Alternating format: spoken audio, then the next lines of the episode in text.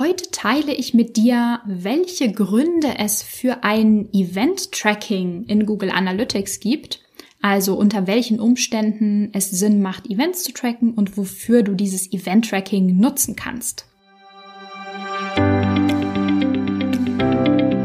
Ich bin Maria-Lena Matysek, Analytics-Freak und Gründerin vom Analytics Boost Camp.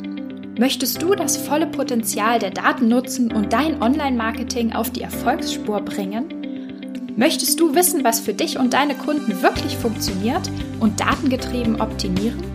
Möchtest du glücklichere Kunden und mehr Umsatz mit deiner Webseite? Dann bist du hier richtig.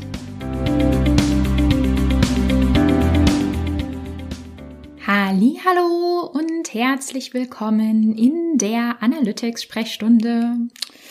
Ähm, ich hoffe, ich habe jetzt Glück. Oder sagen wir so, ich hoffe, ich habe kein Pech. Äh, hier ist nämlich schon heute mehrmals in meinem Hausflur der äh, Feueralarm losgegangen oder der Rauchmelder oder wie auch immer ähm, dieses Dings heißt und hat komplett nutzlos Alarm geschlagen, weil es war nämlich überhaupt nichts.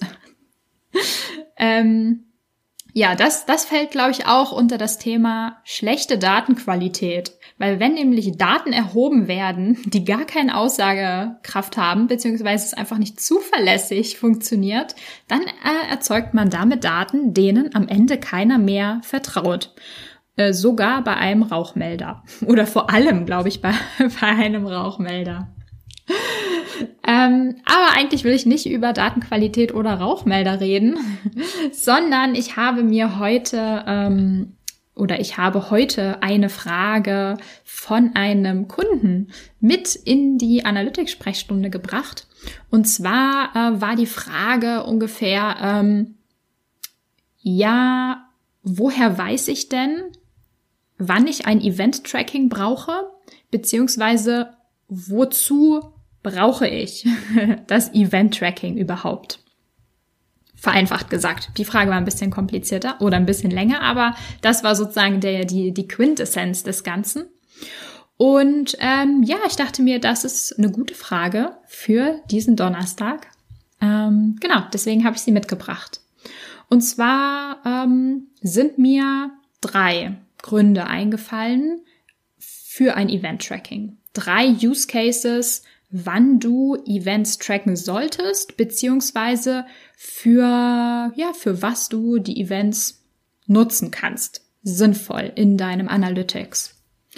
Und genau, also so ein bisschen der, der Ausgangspunkt auch äh, von der Frage, die der Kunde hatte, war, dass wir ja in Google Analytics diesen großen Unterschied haben zwischen Page Views und Events.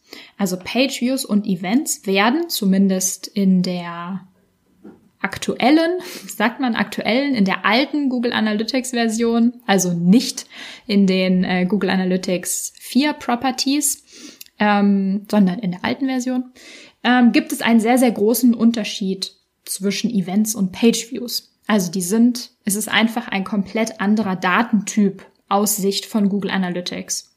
Das heißt, wir müssen uns von vornherein fragen, welche Informationen können wir über unser Pageview Tracking ablesen, erheben? Also welche Informationen beinhalten die URLs, die Pages sozusagen, die wir tracken, schon selbst? Und wann brauchen wir zusätzliches Tracking durch Events, die wir selbst definieren und selbst implementieren, ähm, selbst tracken? Und genau, also der der Grund, warum man ein Event-Tracking braucht, und das ist dir jetzt auch garantiert schon längst im Kopf gewesen, und vielleicht hast du dich auch gefragt, so, okay, wait, what? es gibt doch nur einen Grund. Ähm, dieser Grund ist natürlich, dass wir Interaktionen von unseren Nutzern auf der Webseite oder auf dem Shop verstehen möchten. Also wir möchten abbilden, wie interagieren unsere Nutzer mit einer Landingpage, mit einem bestimmten Artikel, vielleicht mit einem bestimmten Feature auf der Seite. Ähm, genau, das wollen wir abbilden in Analytics, um einfach verstehen zu können, was machen unsere Nutzer auf der Webseite. Und dabei geht es jetzt vor allem um, in, um Interaktionen auf der Webseite, die keinen eigenen Pageview haben. Also alles, was ein Pageview hat, also jede Seite, die ganz normal geladen wird vom Browser, erzeugt ähm, im Standard-Setup einen Page-View-Hit. Das heißt, wir sehen, ach, jemand hat diese Seite aufgerufen. Aber darüber hinaus sehen wir natürlich nichts. Wir sehen nicht, wie die Person oder was die Person auf dieser Seite gemacht hat. Wir würden in Analytics erst wieder sehen, wenn derjenige die nächste Seite geladen hat.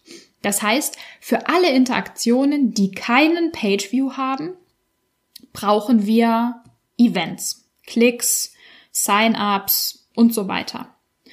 Ähm, und deswegen, also dieses, der Punkt, okay, wir wollen Interaktionen verstehen, dafür brauchen wir ein Event-Tracking für diese Interaktion, die wir tracken möchten.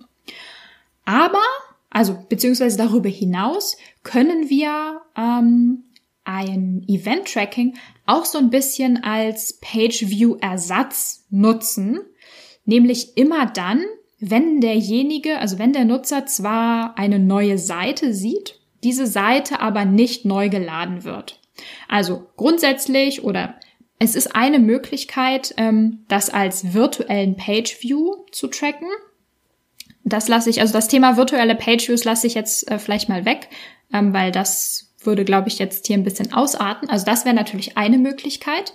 Wenn wir das nicht machen wollen, oder wir können es auch zusätzlich machen, könnten wir zum Beispiel ähm, auch Events nutzen, um zum Beispiel ein Funnel zu tracken.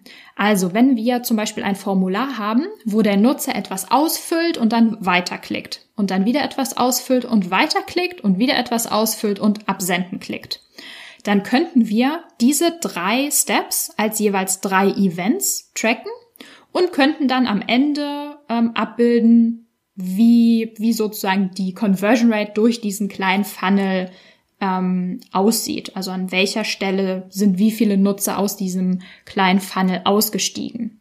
Das wäre auch eine Möglichkeit, wie wir Events nutzen können. Also immer, es ist im Tracking ist sehr, sehr vieles möglich. Ich sag, ich sag immer sehr gerne, im Tracking ist immer alles theoretisch möglich.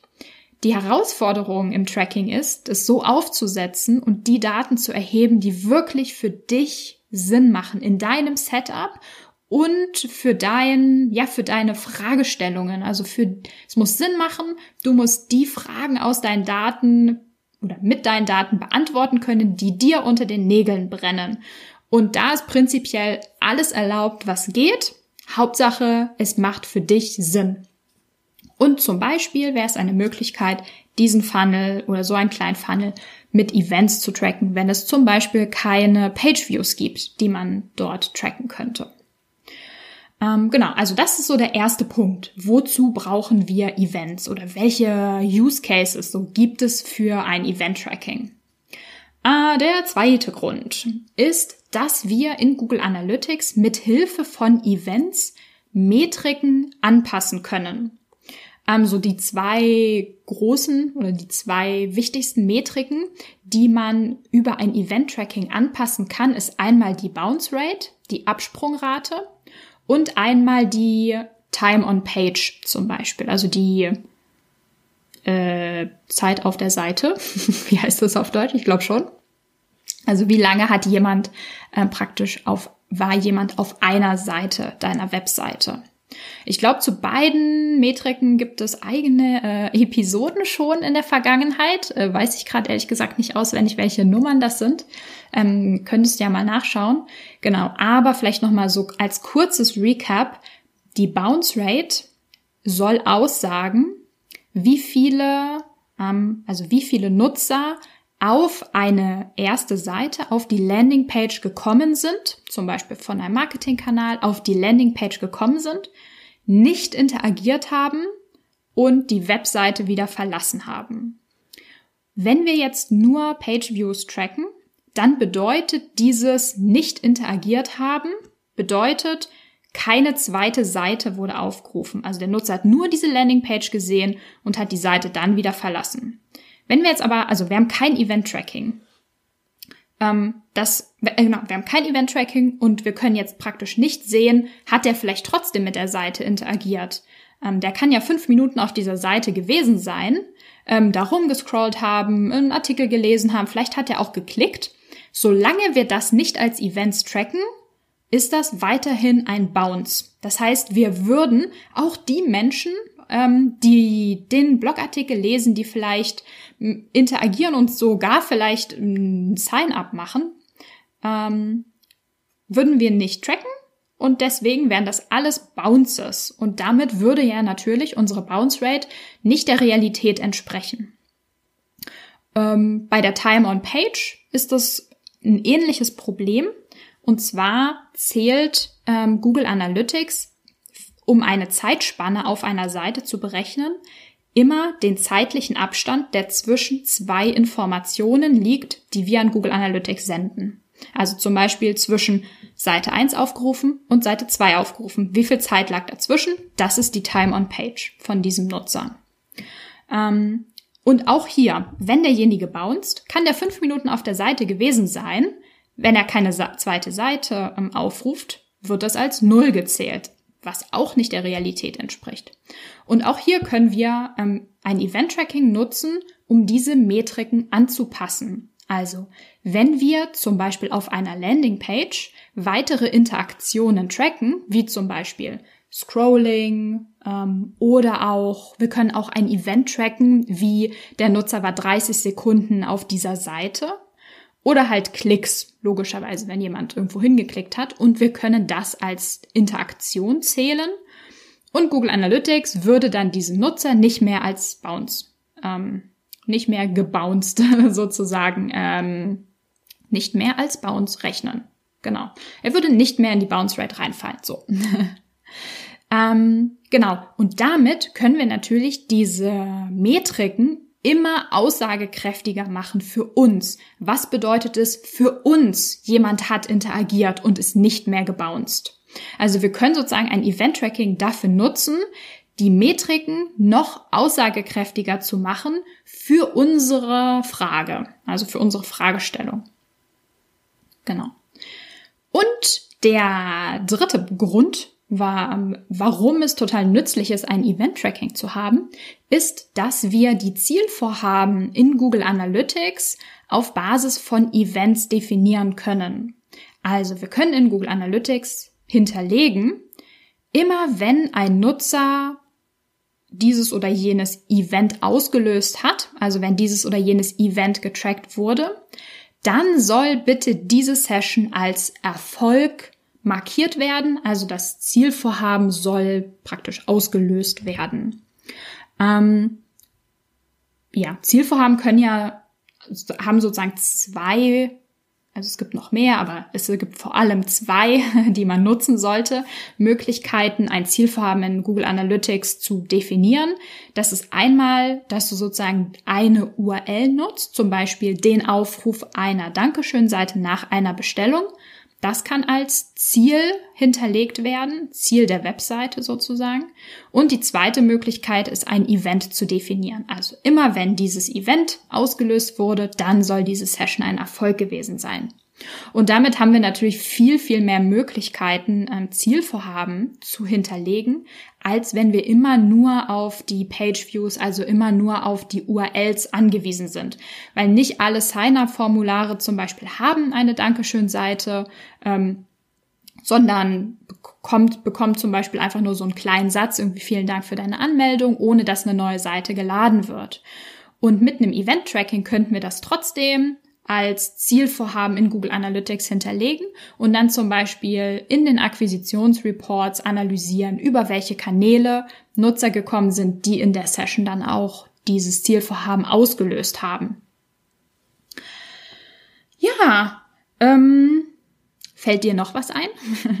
also das waren so die drei Gründe, ähm, weswegen ich ein Event-Tracking sehr nützlich finde. Natürlich ganz, ganz oben steht, dass wir Interaktion verstehen möchten. Dafür machen wir ja überhaupt Tracking, dafür machen wir überhaupt Analytics. Aber darüber hinaus gibt es natürlich noch so ein bisschen ähm, Hacks oder so kleine Tricks, bei denen ähm, natürlich das Event-Tracking auch mega, mega nützlich ist. Ja, ich hoffe, ich hoffe, du fandest es hilfreich ähm, und hast äh, das eine oder andere noch dazugelernt.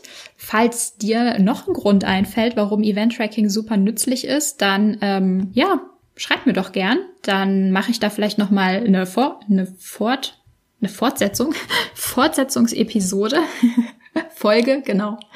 Ähm, ja, und ansonsten würde ich sagen, ich wünsche dir noch einen schönen Abend und wir hören uns morgen wieder. Tschüss! Wenn dir die Folge gefallen hat und du etwas mitnehmen konntest, dann würde ich mich mega über eine Bewertung freuen.